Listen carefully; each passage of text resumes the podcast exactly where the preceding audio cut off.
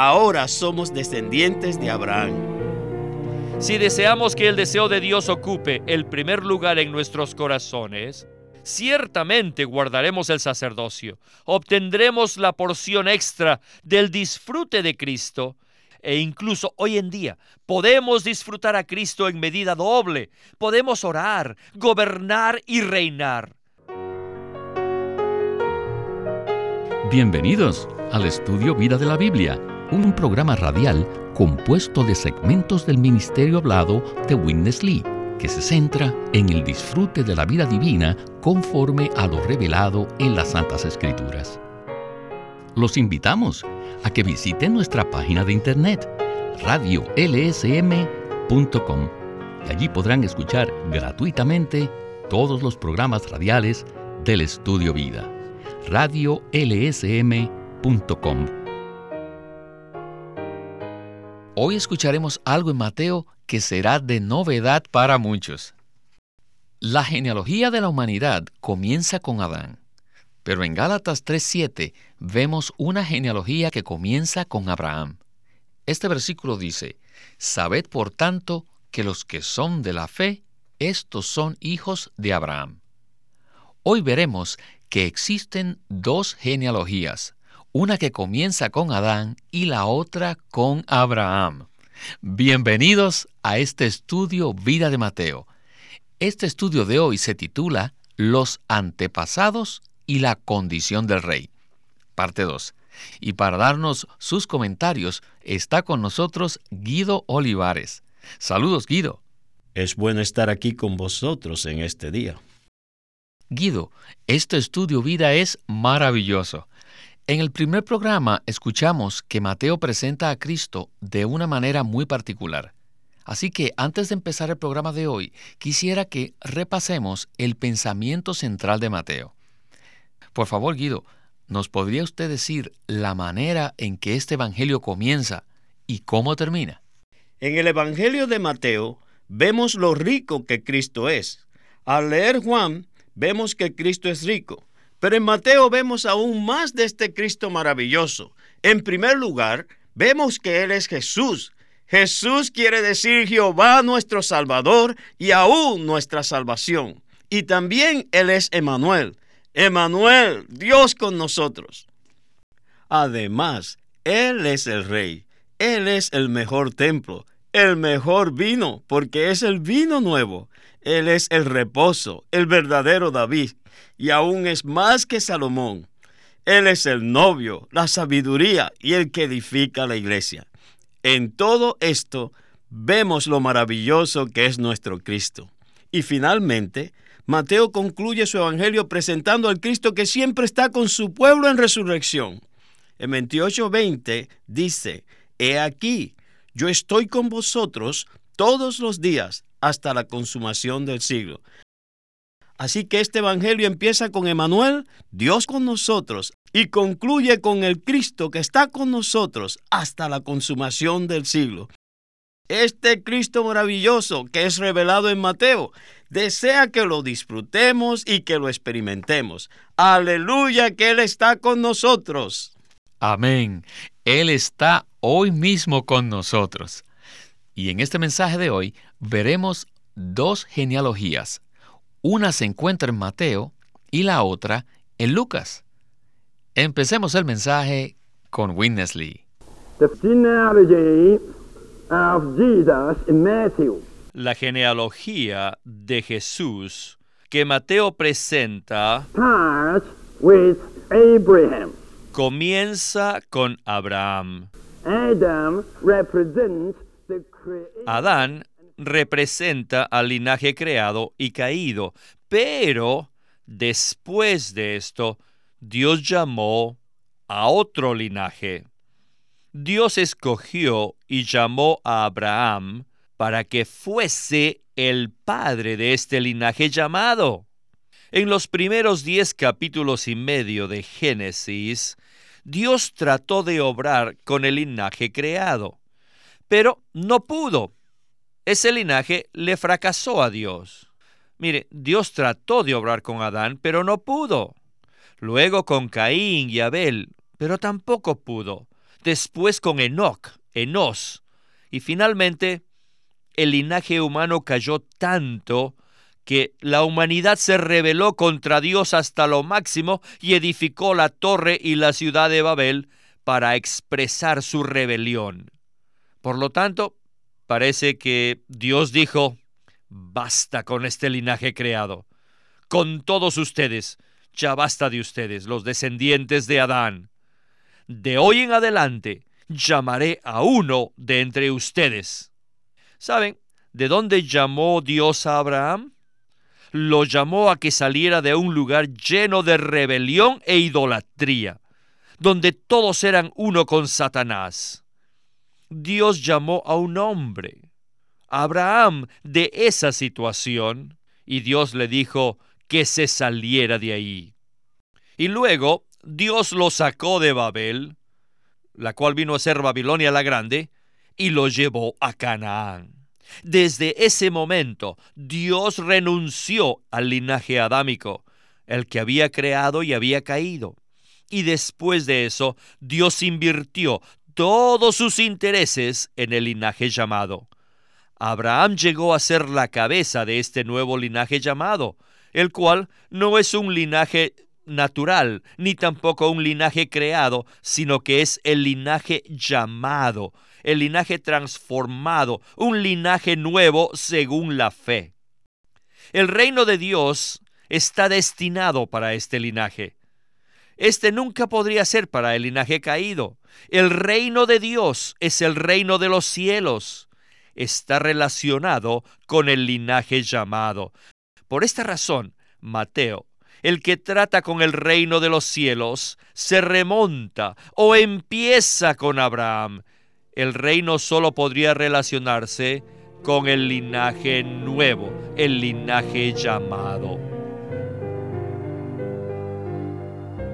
Guido, hemos mencionado que en el Nuevo Testamento se presentan dos genealogías del Señor Jesucristo. Una está en Lucas y la otra en Mateo.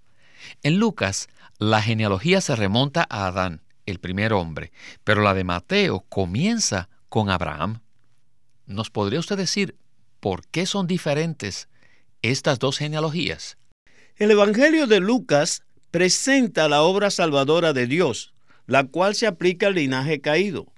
Por eso, esta genealogía se remonta a Adán.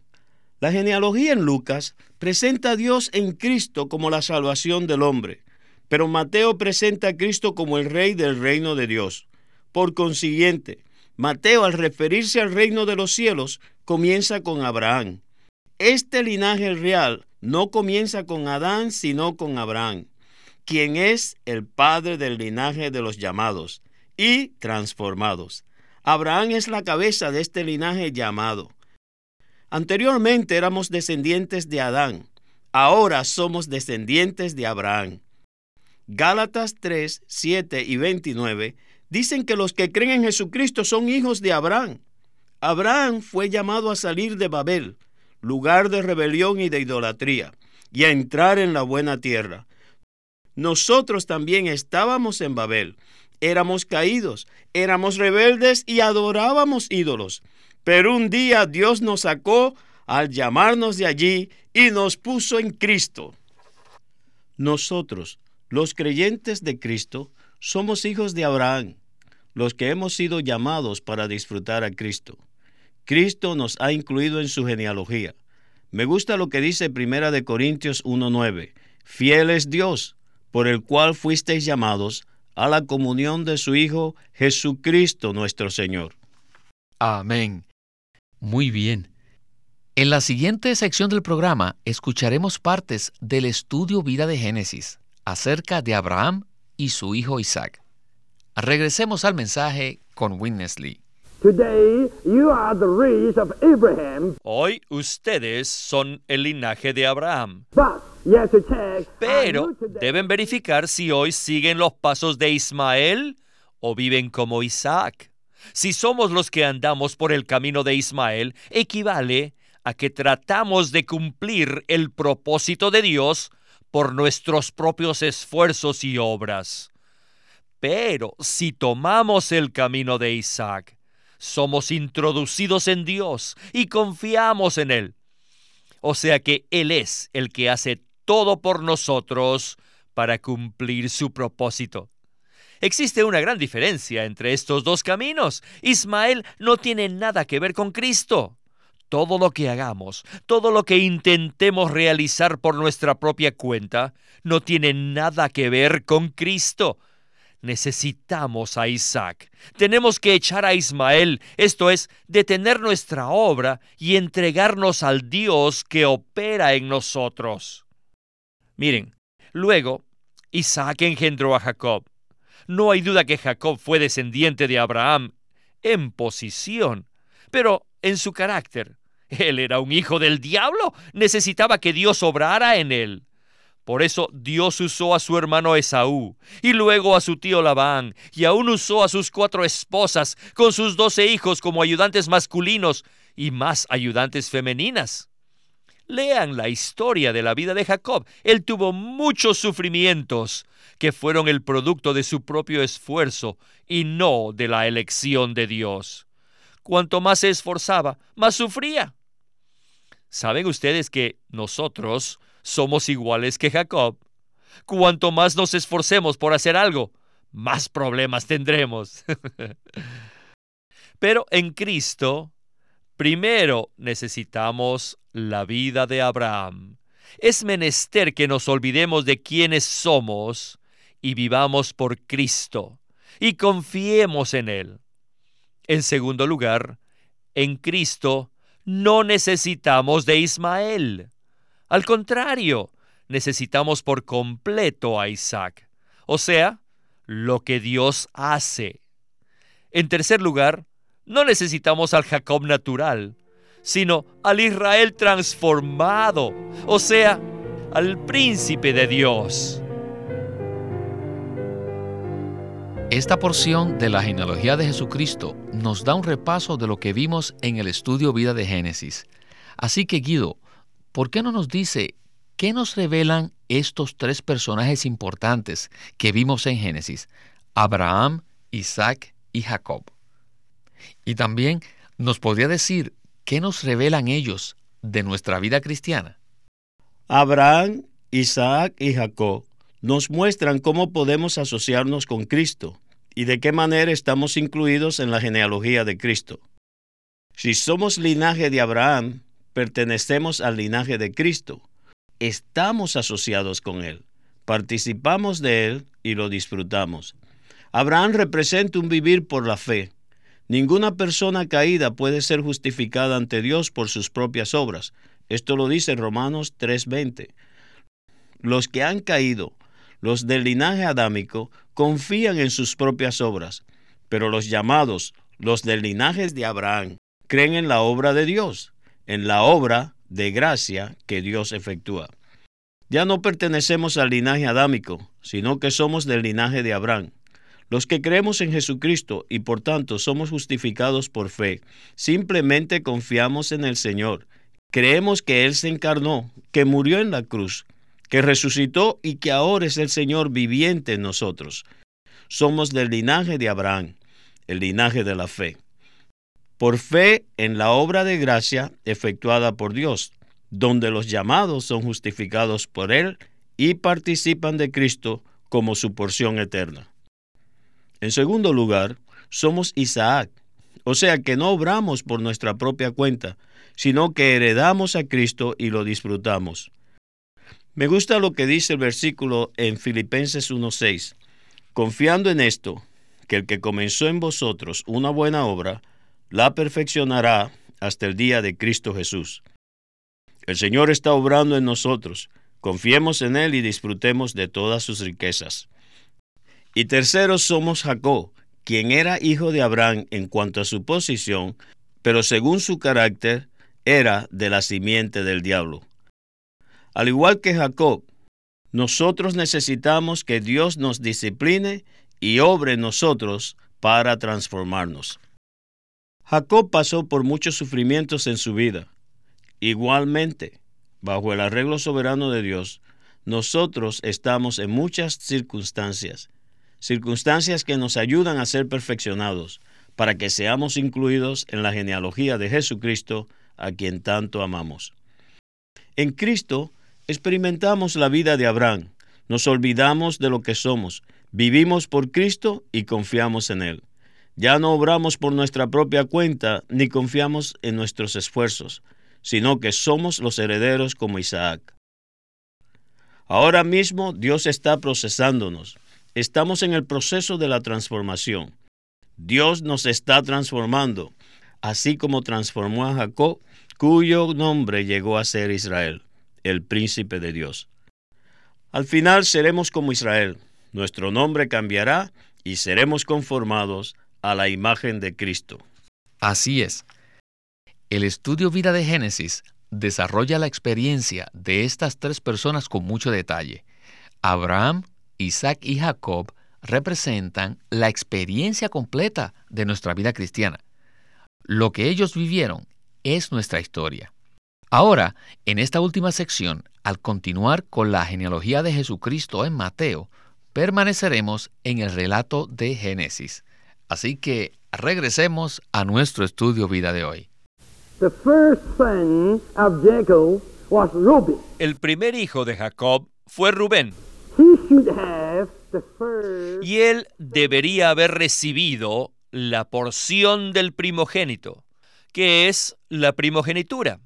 Esta primogenitura incluía tres elementos, la porción doble de la tierra, el sacerdocio y el reinado.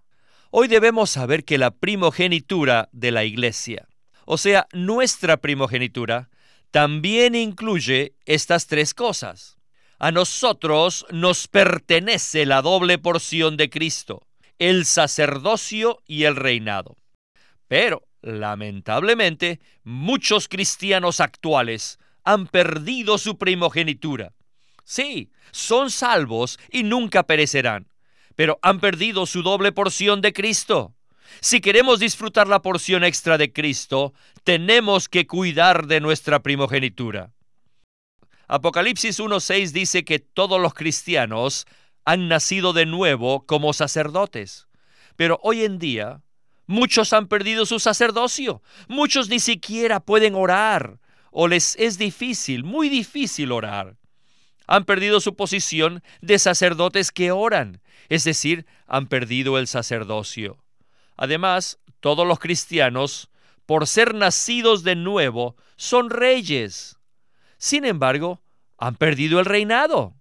Apocalipsis 20 del 4 al 6 nos dice que cuando el Señor Jesús regrese, todos los vencedores estarán con Él y serán los sacerdotes de Dios y los que reinan juntamente con Cristo.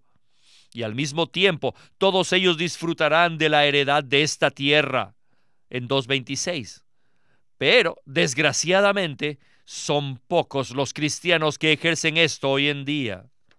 Si deseamos que el deseo de Dios ocupe el primer lugar en nuestros corazones, ciertamente guardaremos el sacerdocio, obtendremos la porción extra del disfrute de Cristo, el sacerdocio y el reinado serán nuestros e incluso hoy en día podemos disfrutar a Cristo en medida doble, podemos orar, gobernar y reinar.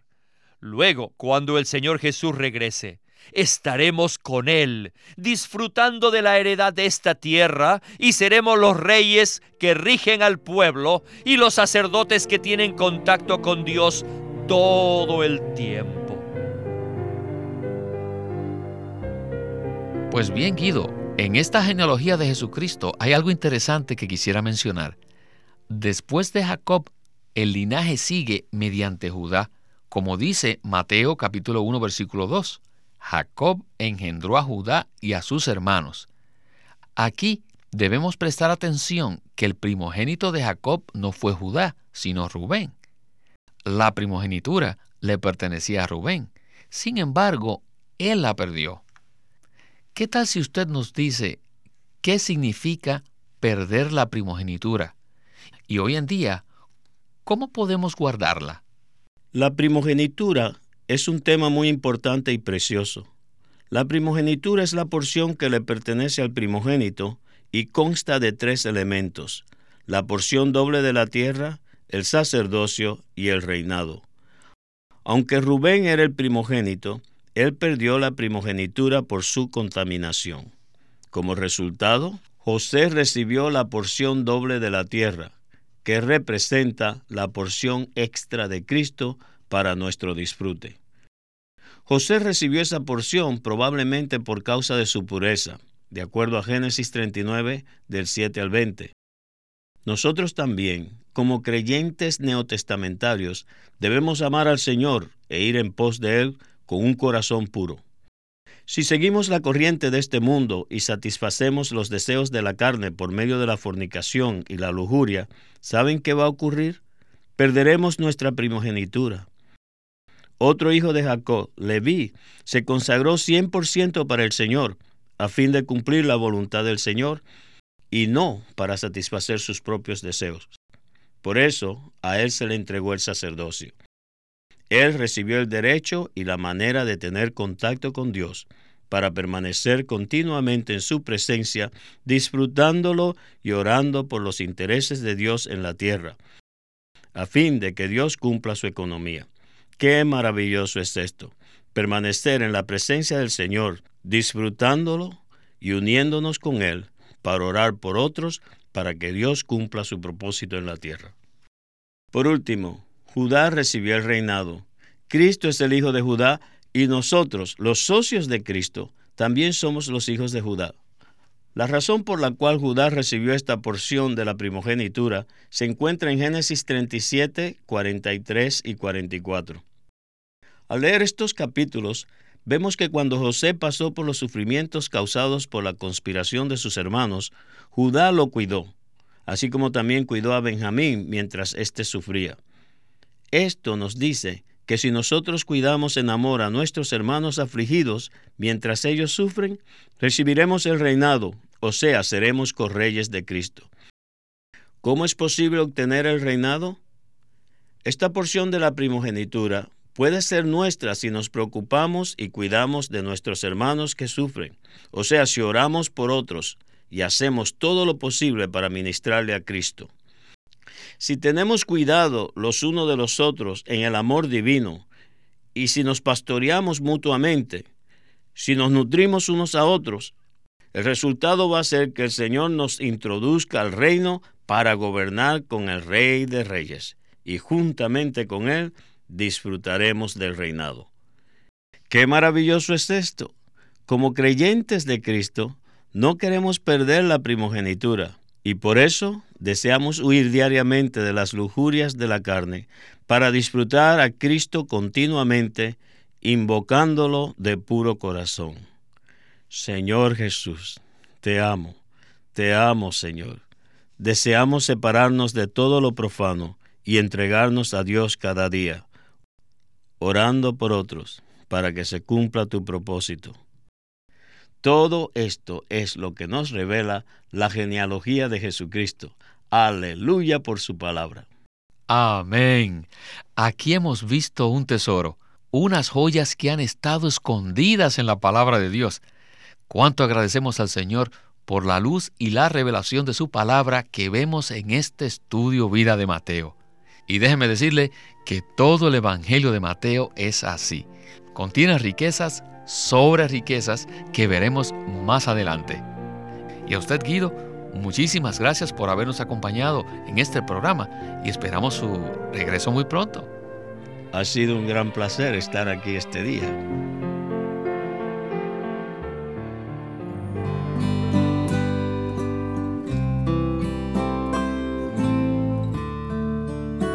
Queremos presentarles el libro Cómo estudiar la Biblia por Watchman Nee.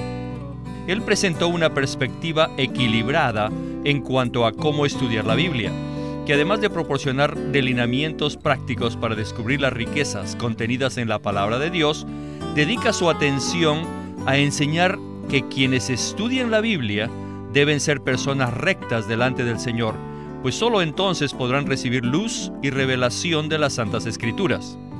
La Biblia es la palabra inspirada de Dios y todos los hijos de Dios deben dedicar tiempo a estudiarla. La Biblia nos muestra lo que Dios hizo por nosotros en el pasado y lo que dijo, como también nos muestra las diversas maneras en que Dios ha guiado a los hombres. para familiarizarnos con las riquezas y la inmensidad de la provisión de Dios, tenemos que estudiar la Biblia. Watchman Nee en este libro, Cómo estudiar la Biblia, presenta estos aspectos increíblemente preciosos de cómo podemos nosotros entrar en las riquezas divinas. Así que el propósito de la publicación de estos mensajes es suministrar a los lectores lo que se requiere para estudiar la Biblia y darles algunas herramientas importantes para el estudio de la misma. Esperamos que este libro, Cómo estudiar la Biblia, le brinde mucha ayuda a todos los que deseen conocer las escrituras. Acuérdese, el título de este libro es Cómo estudiar la Biblia, escrito por Watchman Nee. Watchman Nee llegó a ser cristiano en la China continental en 1920, a los 17 años de edad, y ese mismo año comenzó a producir sus primeros escritos. En casi 30 años de ministerio se demostró claramente que él era un don especial que el Señor dio a su cuerpo con el fin de adelantar su obra en esta era. En 1952 fue encarcelado por su fe en Cristo y permaneció en la prisión hasta su muerte en 1972. Sus palabras, sus escritos, continúan siendo una rica fuente de revelación y provisión espiritual para el pueblo cristiano de todo el mundo. Winnesley sirvió fielmente al Señor durante más de 70 años y culminó su labor con este exhaustivo comentario de todas las escrituras llamado El Estudio Vida de la Biblia. Queremos animarlos a que visiten nuestra página de internet libroslsm.com. Allí encontrarán los libros impresos del Ministerio de Watchman Nee y Witness Lee, la Santa Biblia versión recobro con sus notas explicativas y también encontrarán folletos, himnos, varias publicaciones periódicas y libros en formato electrónico. Por favor, visite nuestra página de internet libroslsm.com. Una vez más, libroslsm.com. O llámenos a nuestro teléfono gratuito 1-800-810-1149. 1-800-810-1149. Además, si desean, pueden comunicarse con nosotros enviándonos un correo electrónico a estudiovida.lsm.org. Una vez más, estudiovida.lsm.org.